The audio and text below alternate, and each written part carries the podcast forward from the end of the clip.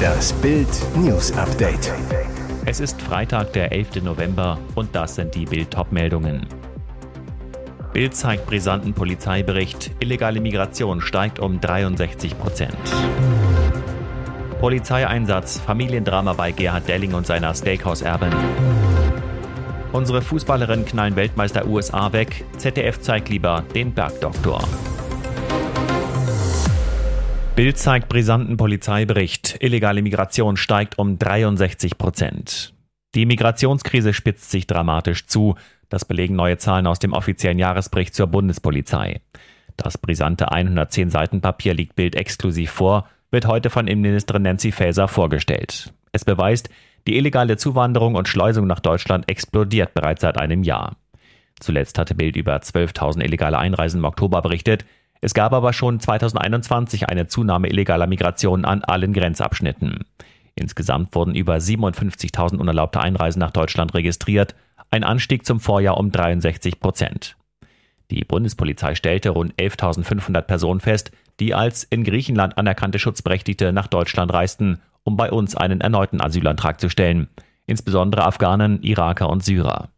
Die Bundespolizei ist auch an Abschiebungen beteiligt. Das Problem, 2021 gelang noch nicht mal jede zweite. Die Betroffenen wurden aus unterschiedlichsten Gründen am Flugtag nicht zur Rückführung übergeben. Polizeieinsatz, Familiendrama bei Gerhard Delling und seiner Steakhouse-Erbin.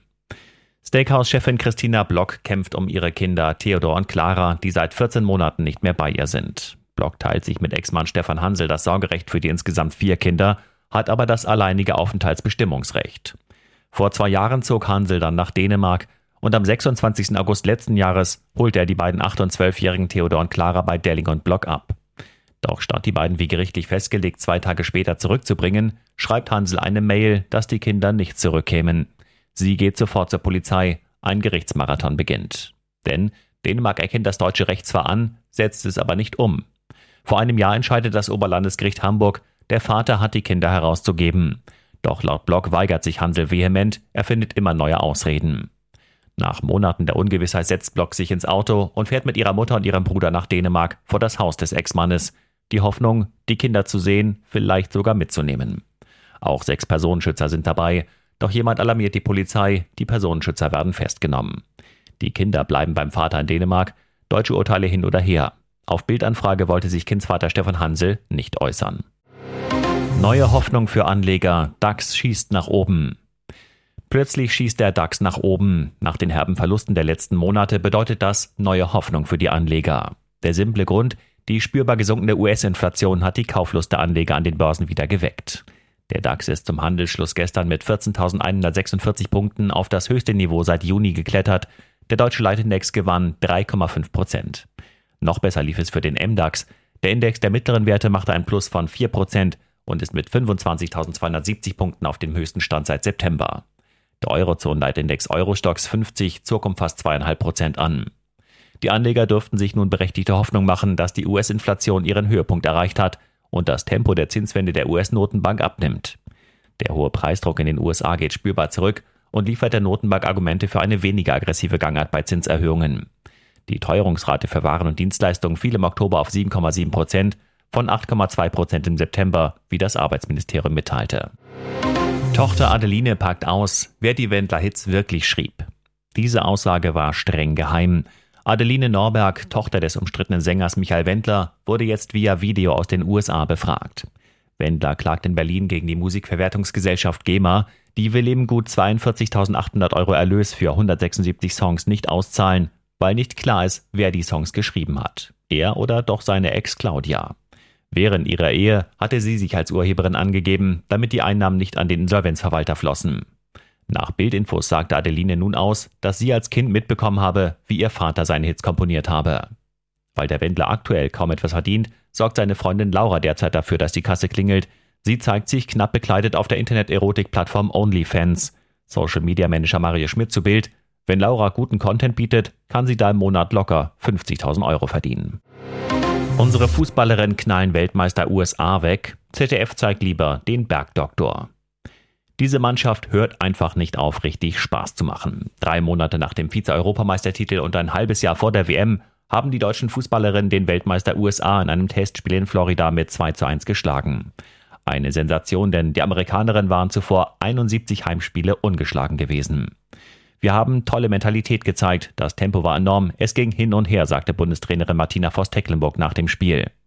Der große Wermutstropfen, das ZDF konnte mit dem Niveau der rasanten Begegnung nicht mithalten. In der Frauenfußball-Bundesliga werden gerade Zuschauerrekorde am laufenden Band gebrochen. Da entschied sich der öffentlich-rechtliche Sender dafür, die Partien nicht im Fernsehen, sondern nur im Internet zu zeigen. Statt unseren Fußballerinnen lief im ZDF eine Wiederholung des Bergdoktors. Und schlimmer noch, der Stream startete zwölf Minuten später als angekündigt und es gab keine Vorberichte oder Interviews. Peinlich, das ZDF übernahm das Signal des US-Fernsehens. In den ersten zehn Spielminuten war der US-Kommentator zu hören. Der Deutsche musste dagegen ansprechen. Und jetzt weitere wichtige Meldungen des Tages vom Bild Newsdesk. In Brüssel tötete am Donnerstagabend gegen 19.15 Uhr ein Attentäter einen Polizisten mit einem Messer. Ein weiterer Beamter wurde bei dem Angriff nahe des Nordbahnhofs mit dem Messer schwer verletzt und befindet sich auf Intensivstation, wie die Nachrichtenagentur Belga unter Berufung auf die Staatsanwaltschaft am Donnerstagabend berichtete. Der Verdächtige stach auf die beiden Polizisten ein, aber sie konnten noch Verstärkung anfordern, teilte die Staatsanwaltschaft mit. Ein herbeigerufener Polizist habe den Angreifer durch Schüsse außer Gefecht gesetzt, meldete die Nachrichtenagentur Belga. Er stach im Gehen auf die Beamten ein. Danach hörte ich fünf oder sechs Schüsse, zitiert Head Lads the News einen Augenzeugen. Der Täter wurde festgenommen und in ein Krankenhaus gebracht. Laut Medienberichten wurde er durch Schüsse in den Bauch und ins Bein getroffen. Unfassbar. Der Angreifer hat laut mehreren Medienberichten Stunden vor der Tat in einem Polizeikommissariat angekündigt, Beamte ermorden zu wollen.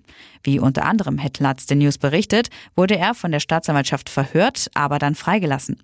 Der Täter soll sich illegal in Belgien aufgehalten haben. Mehrere Medien berichten, dass der Angreifer Allahu Akbar gerufen haben soll, bevor er auf die Streife losging. Die Staatsanwaltschaft kann das derzeit weder bestätigen noch dementieren, so Belger. Die Bundesanwaltschaft hat jedoch eine Terrorermittlung eingeleitet. Seit Elon Musk Twitter gekauft hat, gibt es fast täglich schlechte Nachrichten rund um das Tech-Unternehmen. Jetzt befürchtet der neue Boss sogar, dass der Social-Media-Dienst im kommenden Jahr pleite gehen könnte. Bei einem Auftritt von Mitarbeitern am Donnerstag warnte er Medienberichten zufolge, dass bei Twitter im kommenden Jahr ein Milliardenloch in der Bilanz klaffen könnte.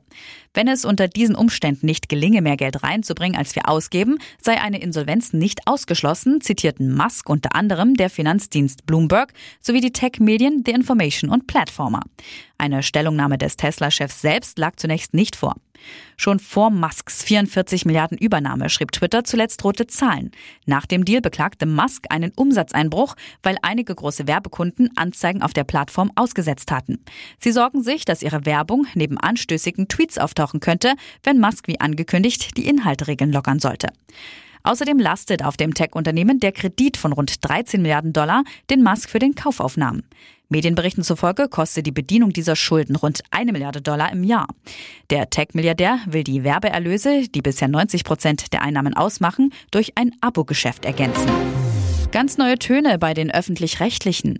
ARD-Talkshow-Moderator Frank Plasberg hält eine Reform des öffentlich-rechtlichen Rundfunks für überfällig und warnt vor politisch korrektem Übereifer bei der Berichterstattung.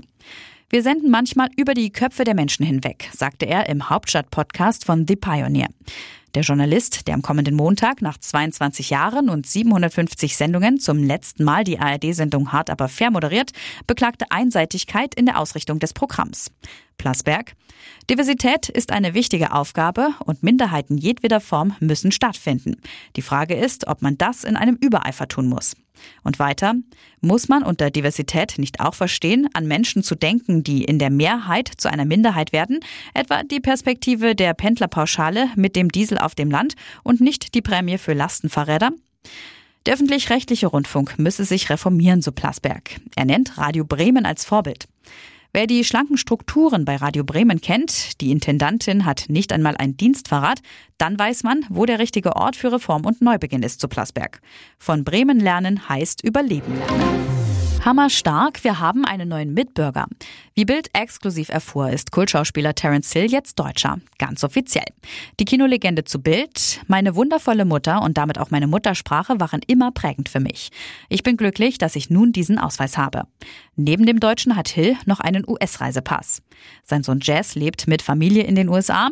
Das Hautdegenherz schlägt mit dieser Verbindung natürlich auch noch für die USA. In Italien, wo der Leinwandheld einen Großteil seiner Zeit in den Bergen von Umbrien verbringt, hat er ebenfalls noch eine Carta d'identità. Nicht in Grenzen denken, jeden Ort schätzen. Die Philosophie des sympathischen Stars. Hill ist nicht nur Weltstar, sondern auch Weltbürger.